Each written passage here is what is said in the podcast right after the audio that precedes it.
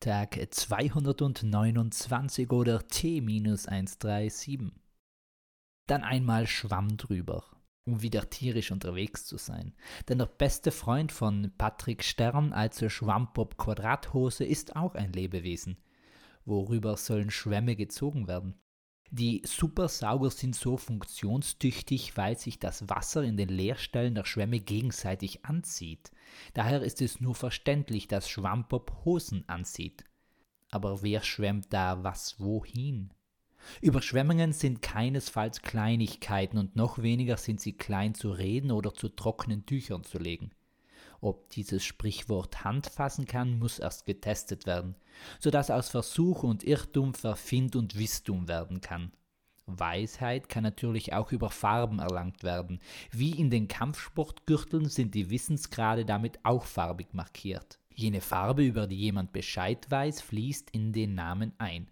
So kann jemand an Blauheit erreichen oder Rotheit, Grün-Gelbheit und auch Pink, Lila, Dunkelgrün, Orangeheit. Natürlich sind auch Kombis möglich, wie Komplementärheit oder Grundheit. Oberste Stufe ist vor der Schwarzheit die Buntheit. Selbstverständlich ist bunt Ansichtssache, keine Ansichtskarte. Früher noch der Urlaubssitz, so ziehen heute die Papierkarten in den Drehständern oft den kürzeren. Schon wieder etwas, was die Länge hochleben lässt. Apropos lang sind auch Schlangen. Und unser Ermittlungstour aus Sherlock Holmes und Inspektor Barnaby sind dabei auf einer heißen Fährte, warum Staus oder Stillstand Wachtereien Schlangen genannt werden. Dazu müssen sie die Heißblütler gut unter die Lupe nehmen. Schlangen stehen selbst schnell stocksteif da, wenn zu viel Kälte über sie herkommt. Dann geht nichts mehr oder kreucht und fleucht nichts weiter. Aber das war nicht das entscheidende Indiz für unsere Riechnasen. Viel entscheidender sind heute, welche Schlangen ablegen können oder auch müssen.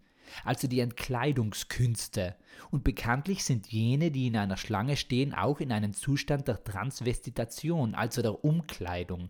Daher auch das Sprichwort aus der peruanischen Rindzuchtlandschaft, ein Poncho auf Lamanasen ist wie ein neues Fell für alle Hasen.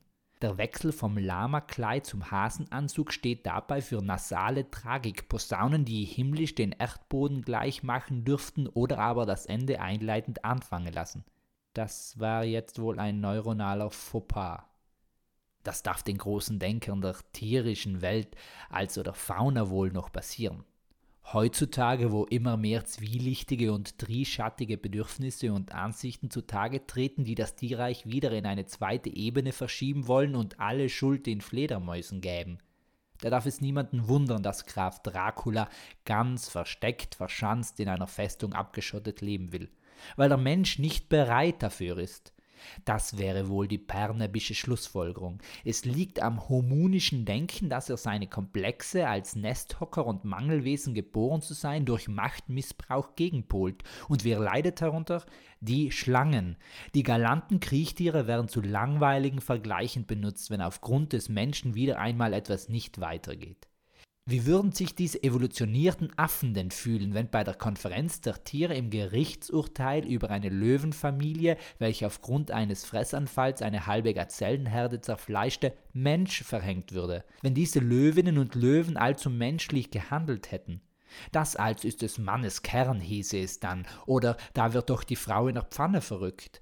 Brat mir doch eine oder einen jemand aus Italien. Ja, so fühlt sich das plötzlich ganz anders an, murmelt Sherlock und fletscht seine weißgelben Zähne. Somit kurzum, damit der O-Ton aus der Baker Street erklingen mag. Schlangen tauschen ihre Kleider, um dem Kommenden das Seiende vorwegzunehmen. So mag es sich passend an unsere Tagesweisheit anlehnen, zieh deine Schuhe nur dann aus, wenn du nicht barfuß bist. Klingt so nicht sinnvoll, aber naja. Peace, Amen and out.